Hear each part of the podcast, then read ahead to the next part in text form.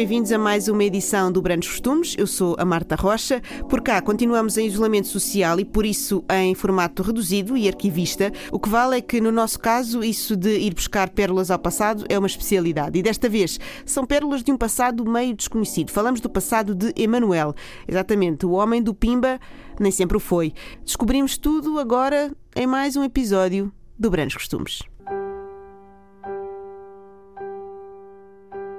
Aos 14 anos, quando eu fui estudar guitarra clássica, é que eu nasci para a música. Não como criança que gostava de música, obviamente, porque eu nasci num ambiente de, de música, nasci numa aldeia, numa pequena aldeia, no Alto Douro, e, e por consequência uh, uh, iam lá os tocadores, de vez em quando, para além de que no tempo das vindimas havia música todos os dias e, portanto, sobretudo acordeonistas e, e tocadores de concertina. E, portanto, eu, eu, eu, cresci naquele ambiente. Para além de que o meu avô tinha sido músico na, na banda de Covas do Douro, o meu pai igualmente, e eu acredito que nós temos a capacidade de passar à geração seguinte parte das nossas qualidades. Por isso é que o homem evolui, não é? Senão estávamos sempre iguais. Eu fui estudar guitarra clássica, mas com aquela ideia que todos nós temos no início da nossa adolescência, tocamos uns acordes, para cantar umas catiguinhas, pá, porque nós sabemos, as raparigas pá, gostam mais dos cantores e tal. O que é facto é que eu fui parar sem saber para uma escola de, de guitarra clássica que se chama Duarte Costa. Ainda hoje existe. Ao fim do mês, ao fim de umas aulas, quis, quis desistir porque não era bem aquilo que eu queria, porque aquilo era levado a sério, tínhamos de aprender o solfejo, tivemos logo, tive logo de comprar os livros todos, estudar a teoria musical.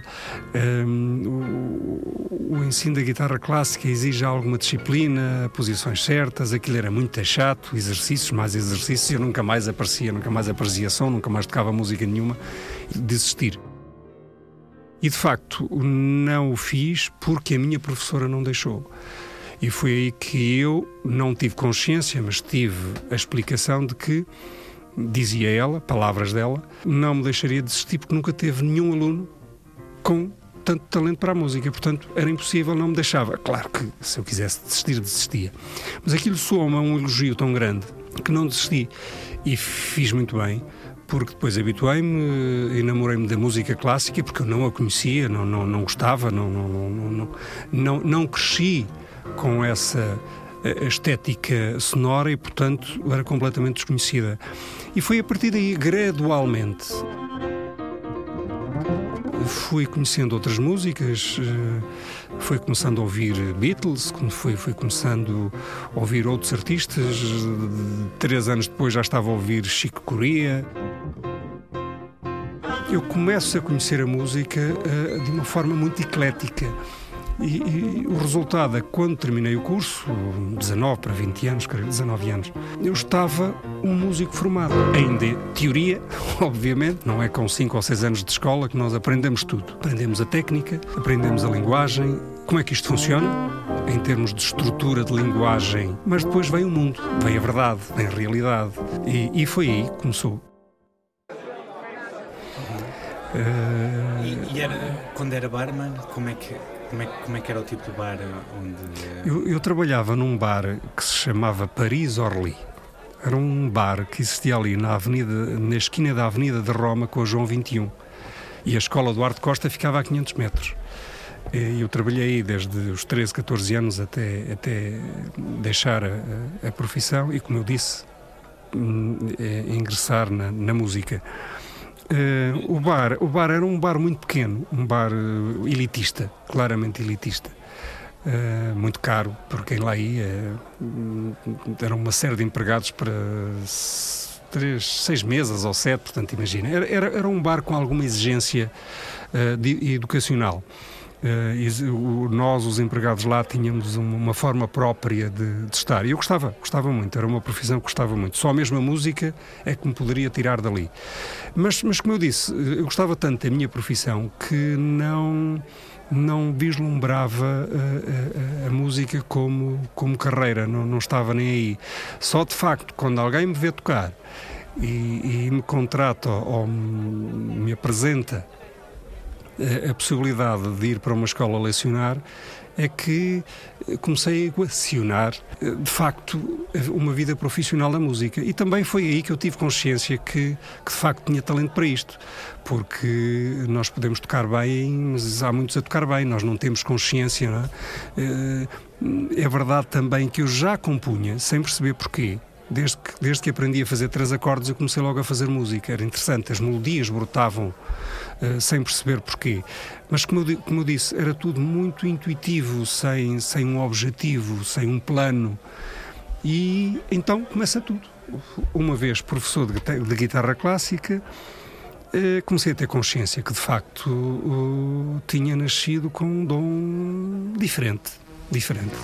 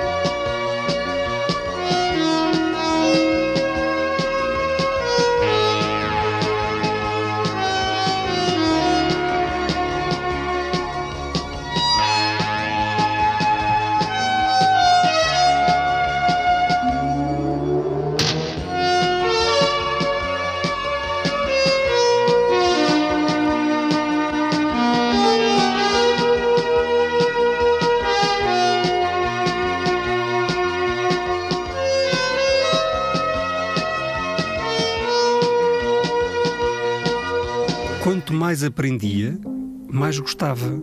Quanto mais ouvia, mais percebia que isto é um assunto muito sério. Independentemente do estilo onde nos quiséssemos colocar, sempre que envolve comunicar emoções, é um assunto sério. É uma questão de talento. Ou tens ou não tens.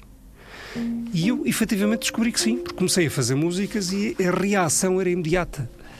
Eh, eu lembro-me que tinha uma orquestra de, de, de alunos e, e, comecei a compor para, para, para a pequena orquestra, fomos à televisão e tal, e eu ali a dirigir a orquestra. Ainda tenho duas ou três fotografias disso. E, e, a reação das pessoas num auditório em Odivelas, onde, onde, onde, fizemos algumas coisas, apesar da música não ser conhecida, ser original, a reação era imediata. E é essa a prova de que nós temos capacidade para fazer música. A partir daí, enamorei-me completamente pela composição. Conheci um cantor que atuava, naquela altura existia um mercado de, será, boates? Uhum. Uh, uh, umas casas? Sim, ou, ou, cantores que... Faziam aquele circuito. Como se fosse uma discoteca e... Mas cantavam ao vivo. Cantavam exatamente. Ao vivo, exatamente. Eram discotecas na altura, enfim. Era por aí. Todas as noites, ou pelo menos ao sábado, sexta, sábado e domingo, as casas tinham um cantores, bons cantores. Aliás, na altura cantava-se muito bem. Os cantores eram poucos, mas os poucos cantavam bem porque não havia ajuda das tecnologias nem de bons microfones, portanto, ou cantavam bem ou não estavam ali a fazer nada. Quando eu começo a ser procurado para compor, naquela altura nem era eu que orquestrava, eles pegavam nas canções e entregavam a outros compositores que aí estavam, ou outros ou orquestradores por aí. Só que, sem grande consciência de que seria o meu futuro, tinha um uma sede de gravar. A, a minha música eu tinha de ouvir, tinha, tinha, tinha necessidade de ouvir e, portanto, o pouco dinheiro que ganhava, ou, o pouco dinheiro que sobrava, diria eu, que eu tinha família para sustentar, naturalmente, já era casado, eh, eu gastava nos estudos de gravação. E aos mais baratos, depois comecei a ir aos mais caros e, e comecei a gravar tudo sozinho. Usava um metrónomo, daqueles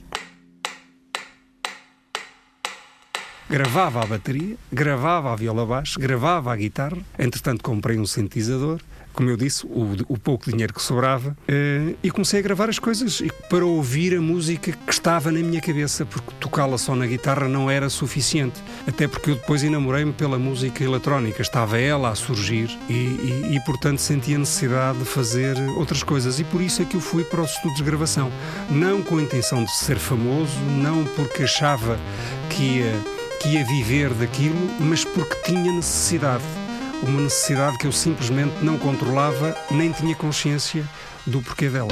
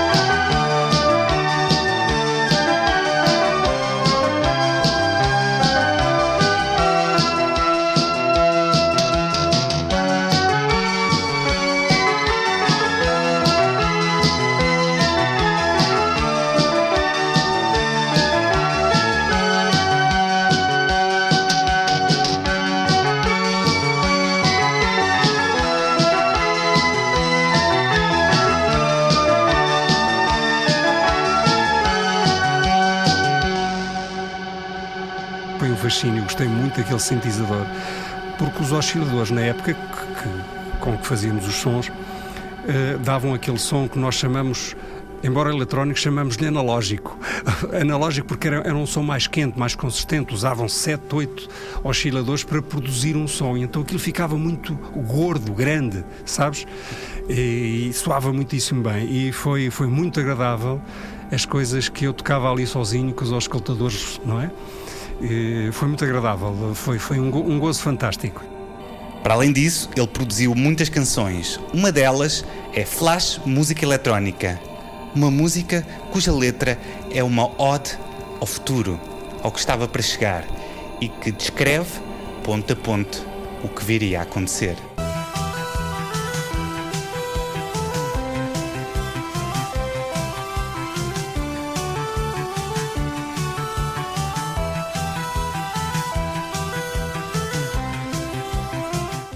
Aquilo era, era para explicar que epá, olhem, olhem que está, isto vai acontecer. A música eletrónica vem aí, não estejam aí com manias.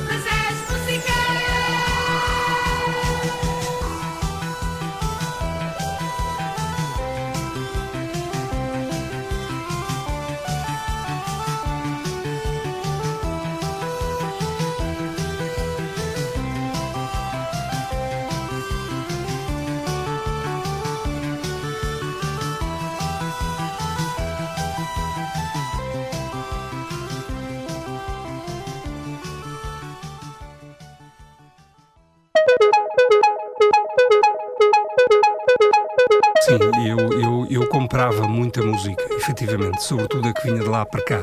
Cá alguma, não muita, mas lá sim, sim, quase todas as semanas eu comprava discos e vinha a apaixonar-me completamente pela música do Jean Michel Jarre, não era?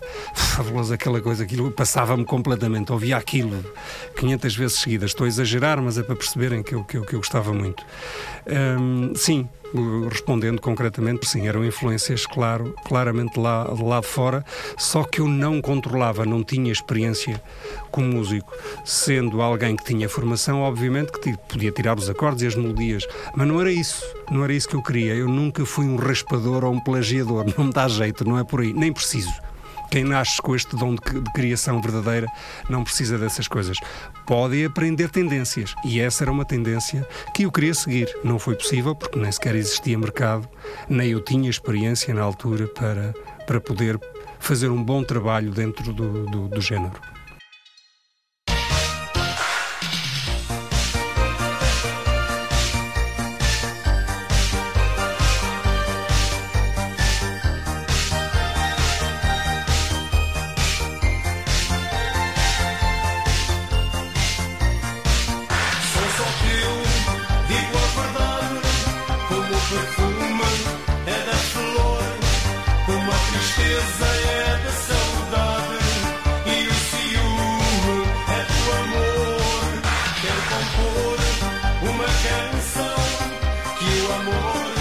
Eu, em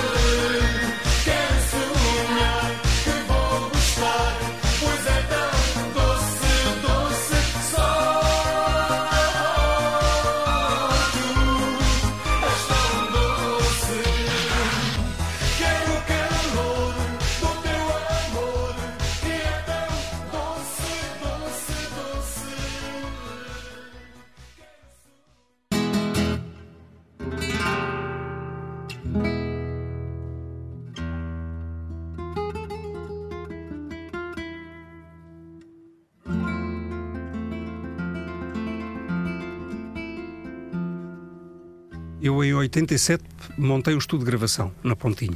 Portanto, criei a minha própria empresa.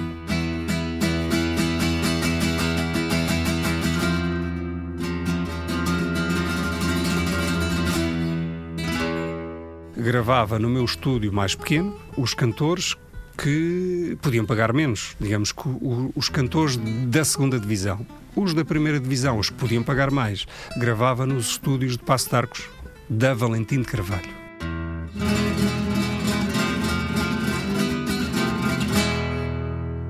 Chamava um dos melhores estúdios deste país. Existiam três ou quatro muito bons e esse efetivamente era, era do, do, do, dos melhores.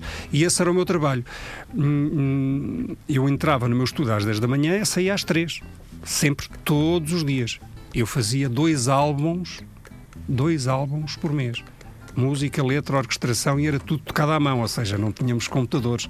Veio um, um computador a dada altura, um Atari, julgo que se chamava assim, uma coisa que falhava muito, estava sempre a falhar, aquilo era uma desgraça, ou era eu ou era do computador, mas ainda tocávamos tudo à mão. Aqui entre nós, aqueles dois álbuns, tirando a música principal, o resto era para deitar fora, mas enfim, pronto, era a vida, eu tinha, tinha tinha de pagar as letras ao banco. E essa era a minha vida. A partir de 86, 87, a minha vida era essa. Antes era lecionava 9 às 7, às 9 horas estava no Estoril a tocar no, no, no, no hotel, fazia a temporada de março a outubro aproximadamente, fins de semana dirigia pequenas orquestras, portanto a minha vida era, era esta. E se calhar por, esse, por isso essa ascensão, porque no fundo o meu cérebro levava com o som quase todas as horas do dia. Eu, eu só deixava de lidar com a música ou com a criação com dia dormir e comer, obviamente, e algumas responsabilidades com a família, naturalmente. Eu acabei por me tornar um orquestrador e um produtor de referência. Ninguém, como eu disse, Marco Paulo era a, era a, estrela deste país que levava as mulheres todas a. Enfim, hoje olhamos para trás e vimos aquela estética e achamos tudo muito esquisito, mas na altura não era. era a verdade. Eu creio que produzi cinco álbuns para a Cândida Branca Flor, que era uma star também. Trabalhei com Lino Meira. Uma série de gente dentro de, de, de, do estilo de, música chamada música ligeira. E efetivamente eu estava a crescer, mas já a trabalhar a sério, a trabalhar para os grandes nomes neste país.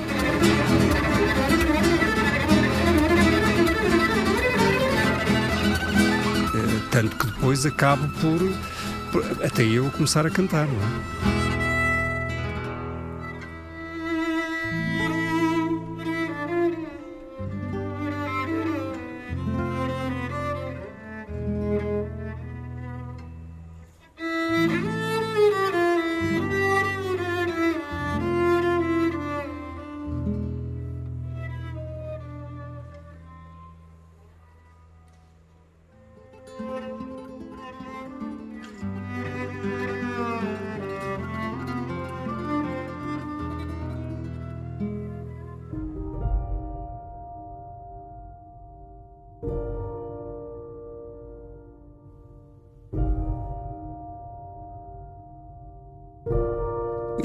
Altura decidi, eh, eu percebi que, que tinha luz para pisar o palco. Porque eu comecei a fazer, como fazia canções para os outros cantores, comecei a fazer também algumas para mim e, e comecei nem sei porquê, eh, com os, com os cantores com quem eu trabalhava, a cantar umas canções, duas ou três, e percebi que as pessoas gostavam, gostavam da minha presença, gostavam, embora não fosse cantor, porque efetivamente eu era um músico, não me assumia como cantor, a reação era fantástica, novamente com músicas originais, músicas que ninguém conhecia. Porque uma coisa é tu ouvires uma música que já ouviste 500 vezes, que está dentro do teu cérebro, que tu gostas muito, e o cantor canta e tu não é? És, és como que atraído pela magia da música. Outra coisa é ouvir a música pela primeira vez na vida, um cantor que nunca ouviste na vida, ainda por cima que não era grande cantor de certeza absoluta, porque eu não tinha experiência nenhuma, e de repente a reação era boa. Por esses motivos e outros eu percebi que, que, podia ir para o palco e aquilo dava-me dava muito gozo, dava muita satisfação, era muito giro, era... e eu viva para ser feliz. E portanto decido efetivamente cantar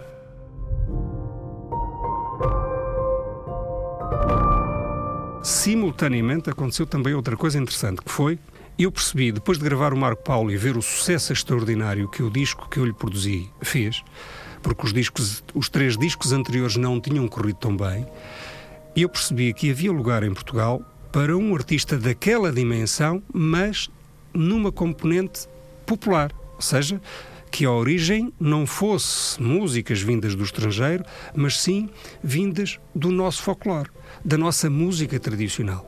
Sendo que não podendo sendo essa, ser essa, obviamente, teria de ser transformada, pegar na origem e fazer uma música nova.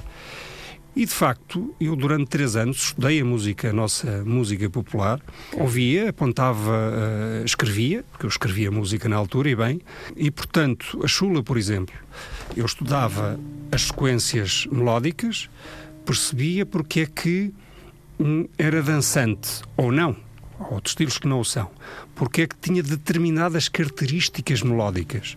Assim foi com o vira, assim foi com variações do fado, assim foi com o corridinho.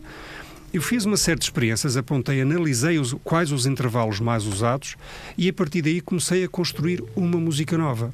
Sendo que essa música seria para um cantor, não para mim. Não era suposto ser para mim. Só que, já com as canções prontas, quando as ouvia nas vozes de outros cantores, bons cantores, a música não soava. E eu percebia que as maquetes que eu fazia, que lhes dava, que soavam, a mim, no meu ouvido, soavam melhor. Não que eu gostasse da minha voz, mas a canção soava melhor. E, portanto, mais uma razão para um dia ter decidido pisar os palcos. Mas, mas aconteceu com naturalidade, não com aquela ambição de eu quero ser cantor, eu quero ser famoso. Ainda hoje eu não me preocupo com isso em ser famoso, quanto mais na altura. Eu não sei se existe destino, eu continuo a achar que se calhar sim, se calhar não, não sei. Eu não conheço as verdades todas, eu aceito-as a todas, mas também acho que nós temos capacidade para, para obviamente, conduzir o volante do, do destino. Mas parece que, que isto tinha de acontecer. O que é facto é que todos os caminhos me trouxeram para aqui. Todos. Eu, eu quando saio em 94, depois do estudo que fiz de, da nossa música tradicional, O nome Emanuel vem por intuição. Vinha descobrir mais tarde, quando edito o meu primeiro disco e mostro-me o disco ao meu pai, ele olha para mim e diz-me: Ah, este é que, este é que estava para ser o teu nome. Ou seja, eu, na realidade, sempre fui Emanuel e não sabia. Não fui batizado com esse nome porque, já agora é uma curiosidade, porque na época simplesmente não autorizavam. Nós vivíamos num país muito estranho. Em 92 e 93 eu já gravei, já a Emanuel, gravei dois álbuns, pegava numa música anterior, dava-lhe uma voltinha, mudava-lhe uma coisa e pronto, e, e seguia, excepto os temas principais. Esses eu trabalhava-os exaustivamente.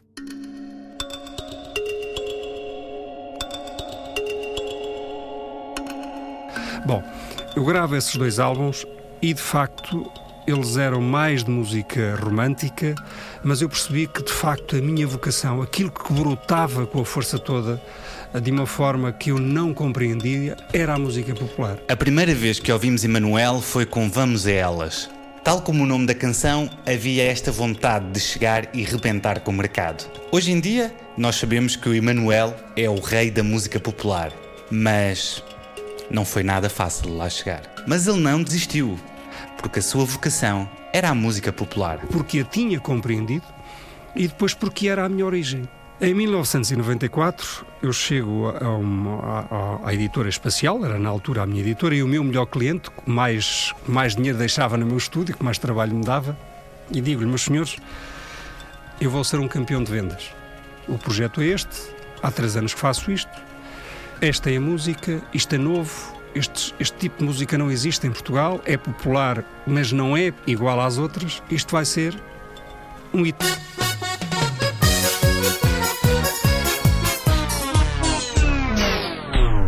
Não acreditaram. Fui à Vidisco, que entretanto também era meu cliente no estúdio, e, e falei com, com os proprietários, que hoje são meus amigos, e apresentei-lhes o projeto. E a resposta foi sim. Disse-lhe, ok, mas preciso de uma coisa, preciso de uma de um mês de, de, de, televisão, de uma campanha de televisão, porque os cantores populares não têm entrada na televisão. Portanto, eu preciso disto. Eles disseram que sim.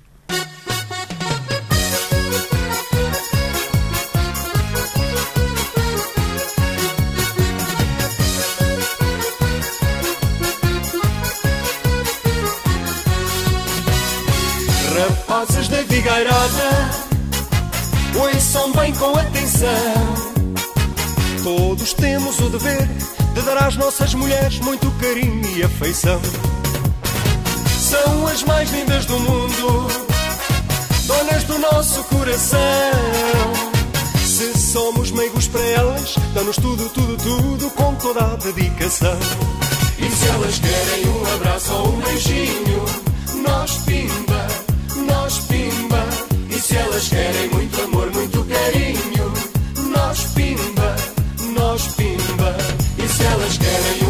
encosto à maneira, nós pimba, nós pimba. E se elas querem à noitinha brincadeira, nós pimba, nós pimba.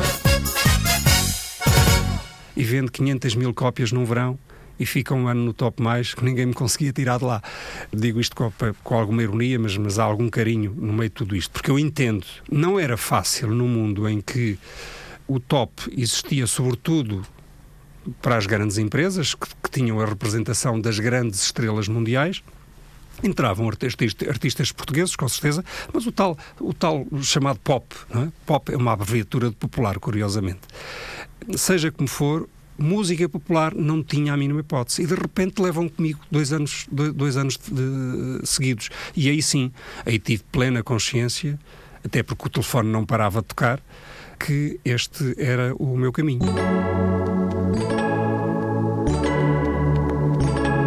Foi muito difícil, sobretudo, porque todo o dinheiro que eu, que eu ganhava, ou que, que excedia um pouco o orçamento eh, da família, eu gastava todo na música, todo. E trabalhava muitas horas. Efetivamente, isso foi muito difícil. Mas o ser recusado por uma editora e depois ir a outra, isso a mim não me, não, não me afetava absolutamente nada. Eu estou habituado a, a perder e depois ir ganhar no outro lado. Isso, isso nunca eu, quando coloco um objetivo na vida, não, não, não desisto dele, não, não, abdico dele. quer A diga assim, quer o B diga assado. Estão borrifando. Esse é um problema deles, são opiniões deles. Eu sigo o meu, o meu trajeto. O fenómeno Pimba, eu não tive consciência dele. Eu só sabia que tinha muito sucesso e tinha muitos espetáculos, tinha espetáculos todos os dias. Eu, em 1996, fiz 260 espetáculos. Com banda, eu fazia 87. Isto era de loucos. Com cachés pequeninos, podia ter enriquecido e não enriquecia, porque não tinha a mínima consciência. Hum, o que eu quero que, que, os nossos amigos e amigas que nos estão a ouvir percebam é que eu era extremamente inocente. Eu era um músico, eu só queria fazer música. Eu gosto de música. Não me interessa se é popular, se é jazz, se é clássico. Deixem-se dessas merdas, desses tretos, dessas, dessas, desses, desses termos pá, que nos desvia, deste, deste preconceito bobo ou estúpido que às vezes temos que desnecessário e se calhar já estou a ofender alguém, mas não é essa a intenção, eventualmente despertar as pessoas para, para, para outra visão como eu disse há bocadinho, a diversidade faz a complementaridade. Nós não podemos gostar todos da mesma coisa, nem fazer todos a mesma coisa. E eu descobri que tinha um talento para a música popular fora do normal. E, portanto, o Pimba Pimba aparece, vende 500 mil cópias, põe tudo em alvoroço. A malta da televisão só me queria lá porque as audiências eram gigantes. Eu ia, ninguém, sabia, ninguém, ninguém conhecia quem é este gajo, não é? Literalmente isto. E de repente, sem ter plena consciência desta coisa, é um fenómeno. Aquilo não foi um sucesso, foi um fenómeno e ficou até hoje. Um fenómeno que deu nome a um género musical e que o tornou o rei da música popular. É verdade, ainda hoje acham que eu sou o rei da música popular e esse, e esse concurso continuou vários anos, mas pelo que parece, o meu foi mais verdadeiro. Peço desculpa, este sorriso é, um, não, não, não, é uma ironia saudável, ok? Bom, na realidade também há aqui, há aqui uma virtude que eu tenho, que eu tenho de mencionar disse que andei três anos a estudar a música tradicional. E eu descobri eh, na chula que a acentuação da melodia no contratempo elevava os corpos. Eu percebi que o sexto grau da escala, que é uma dissonante, ou seja, a música popular normalmente leva só as três notas do acorde, que são três notas, as três notas que se relacionam e, e que são as que melhor soam na escala. Só que ao acrescentar a sexta, uma dissonante, portanto, portanto, um acorde já de quatro notas, que dava a característica ou a cor que a nossa música tradicional tinha. E quase todos os géneros tinham. Portanto, eu tinha na chula a acentuação do contratempo que levava aos corpos. Eu via os ranchos folclóricos dançarem e aqueles gordinhos, eh, aqueles com uma dispensa bem abastada, eles e elas, flutuavam como se fossem magros. E eu quis perceber porque é que isso acontecia. E isso estava na música.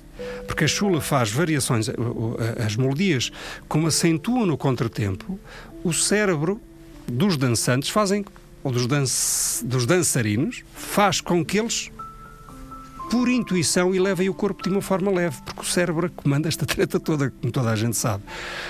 E esse fenómeno levou-me a trabalhar constantemente até conseguir isso, mas nunca outro compasso no 4x4. Já explico porquê. Portanto, o procurar construir melodias a acentuar no contratempo e a incluir o sexto grau para manter a cor da música tradicional originou com que eu fizesse coisas como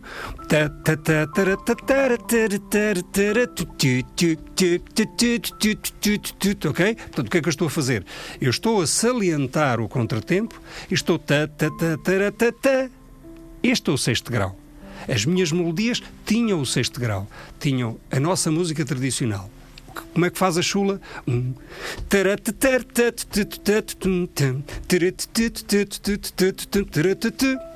Não é? Cima e acentuar o contratempo. Só que a chula é um que nós em música sabemos, os músicos sabem isto, é um 2 por 2 e portanto é um, dois, portanto é mais lento o balanço. O que é que se dançava na altura? A marcha as marchas brasileiras, as marchas uh, de Lisboa. Uh, havia cantores fabulosos. O Kim Barreiro já existia na altura, já fazia coisas muito boas. O Dino Meira. E o mundo era muito à volta daquilo. Os BPMs da música na altura rondavam os 138 e os 142. O que é que eu faço?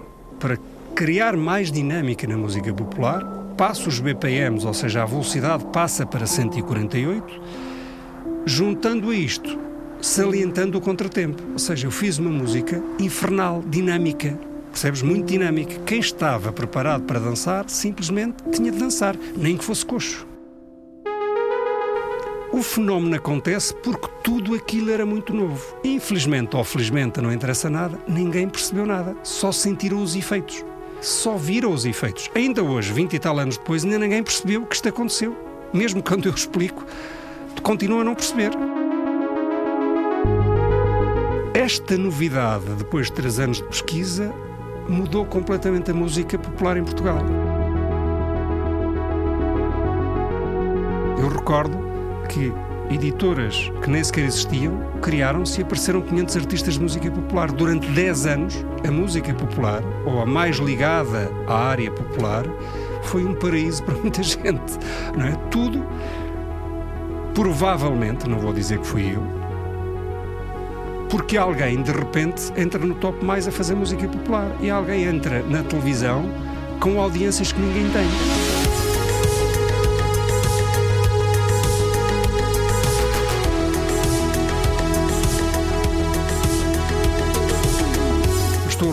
Lembrar-me já de um produtor, não vou dizer o nome dele, mas que não interessa, mas que tinha uma produtora que me levou um programa dele e que outro dia que me telefona diz-me, pá, arrebentaste com as audiências disto. Até a conversar, isto subia, isto subia, isto subia. Tens de vir cá para a semana outra vez. Subia, ou seja, quando os artistas conversam, as pessoas mudam para o outro lado, depois querem, querem ouvir música outra vez. Portanto, criou-se um, algo à volta daquilo que hoje eu tenho consciência e na altura não tinha consciência absolutamente nenhuma por causa de uma música nova. Aquilo era novo, era novidade. Ainda hoje o Pimba Pimba, quando toca, as pessoas transformam-se.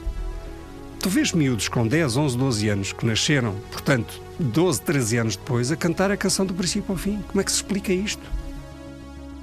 Mas acontece.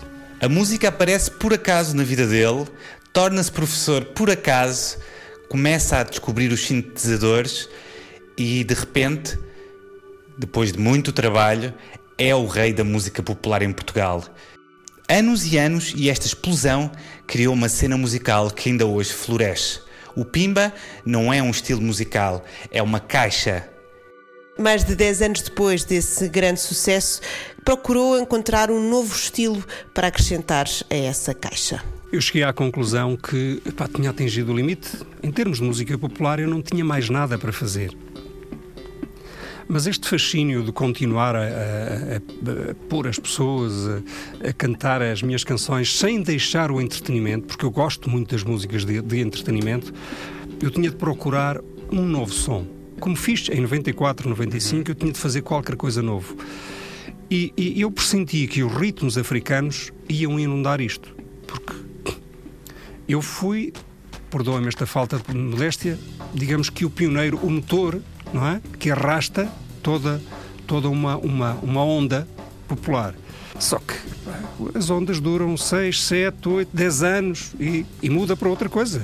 As pessoas são assim, nós somos todos assim. Precisamos de coisas novas.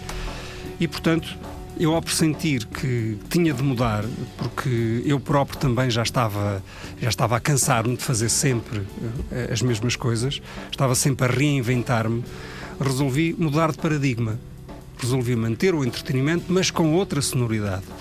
Portanto, ao pressentir que, que a música africana que aí vinha, comecei a fazer uma música africana uh, minha, mas que não funcionou. 2008, 2009, nada. Só que eu fiz uma outra fusão. Juntei o Kuduro com o reggaeton, com o espanhol e tudo porque de facto aquilo se não tem espanhol fica descaracterizado, só há outra coisa. Que agora é a música do momento. Exatamente. É, é, é incrível. Mas seja como for, princípio das coisas, o que é preciso é perceber isto. Tu, quando crias um grande sucesso, tens de fazer bem e ser o primeiro. Porque se fazes depois dos outros, o comboio já está a andar, certo? Portanto, desde 2007 até 2010, eu fiz uma canção que teve 12 versões. O Ritmo do Amor teve 12 versões. Só ao fim de 12 eu disse: Ok, estamos lá, é esta. E o que é que aconteceu?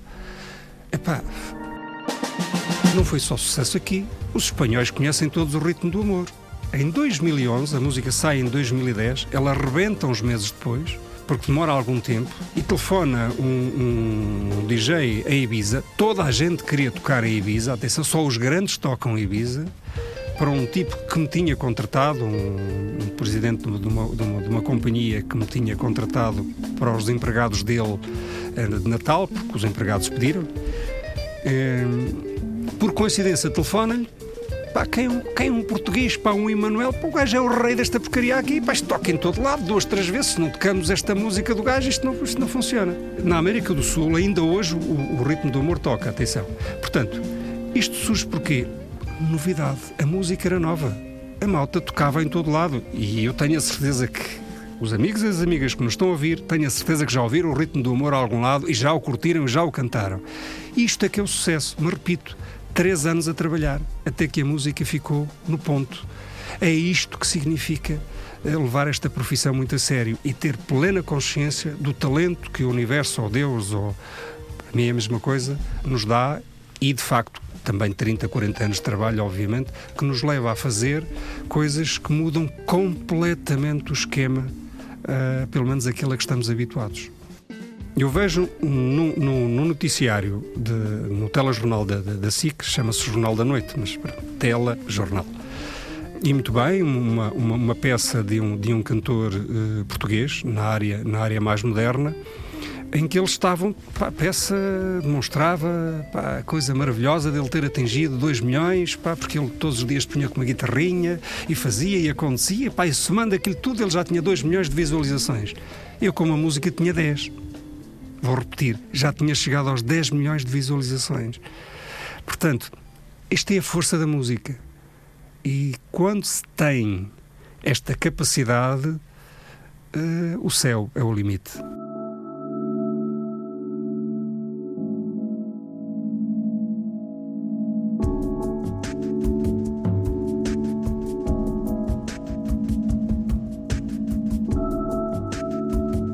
Eu sei que às vezes levo com o termo pimba no sentido pejorativo.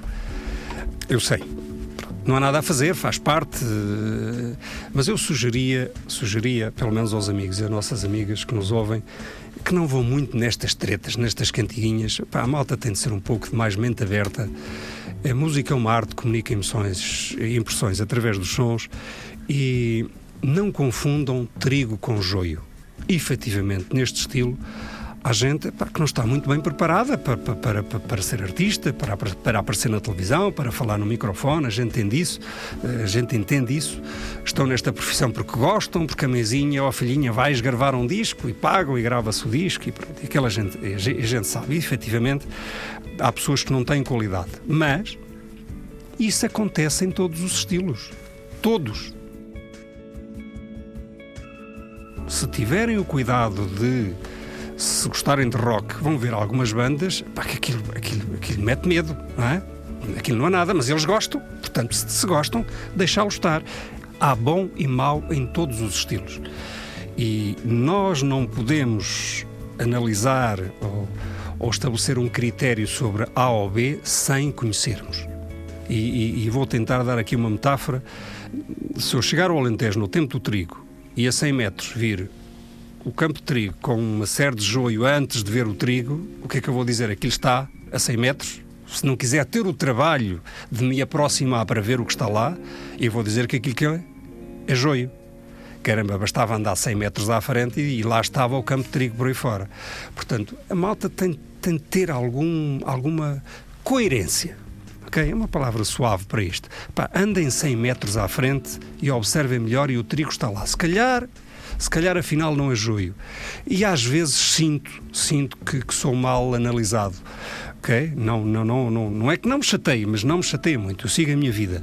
Mas Uh, há outros que dizem que eu faço música popular, aqueles que sabem, que conhecem os meus conhecimentos e sabem que eu posso fazer outras músicas e já ouviram outros géneros de música que eu fiz, dizem que eu faço isto por dinheiro. Bom, eu tenho de ser remunerado. Não é uma opção por dinheiro. Eu estou aqui eu estou na música popular orgulhosamente e porque descobri que tinha um talento inato para este género, porque senão estaria a fazer outra coisa qualquer. A boa música não se define pelo estilo. Define-se se é bem tocada ou má tocada. Epá, não gostamos. Tudo bem, eu tenho uma amiga que não gosta de laranjas. Não gosta, não pode. Epá, agora não me digam que uma bela laranja da Bahia, do Algarve, comida em junho, que não é uma maravilha. É provavelmente uma das melhores laranjas do mundo, certo? Isto também está a mudar. Ok? A malta hoje já não é tão preconceituosa, começa a perceber que aí há qualquer coisa aqui que não está bem e acredita que eh, tem o respeito de muita gente que, que tem um conceito que está intelectualmente evoluída na vida, ok? E, e, jovens, inclusive. Resolvidos. Resolvidos, resolvidos. E, portanto, não vão muito em cantigas, ok? E é um bocado por aqui. Se esta conversa tiver alguma utilidade no sentido de despertar o interesse na mente de todos aqueles que nos estão a ouvir, de que é preciso aceitar o gosto dos outros, já fez, já fez sentido ouvir aqui. Porque, na realidade, sabes qual é a boa música? é aquela que nos dá prazer. A malta que nos está a ouvir. Eu vou ratificar, vou tirar a malta, vou dizer os amigos e as amigas que nos estão a ouvir. A boa música para vocês é aquela que vos dá prazer. Ponto, acabou. Qualidade, isso é outra história.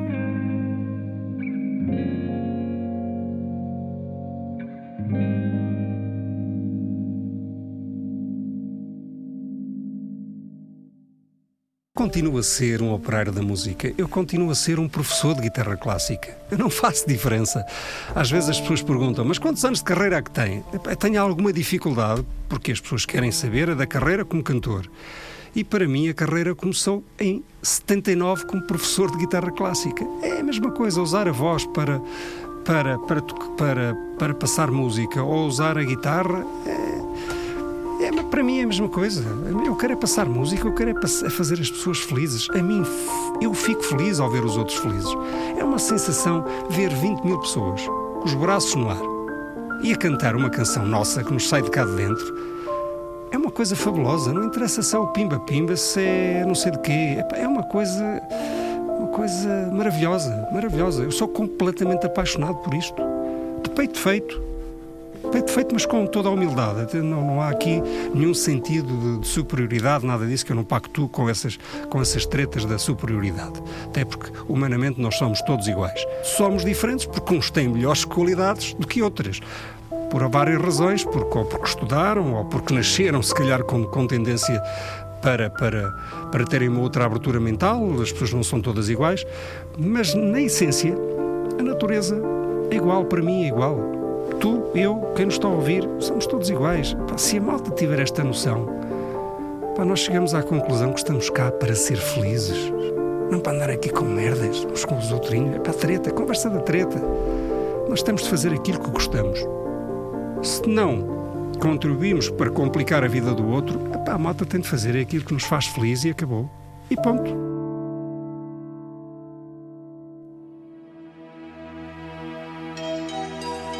Felicidade, felicidade, eu te prometo a ti, minha querida.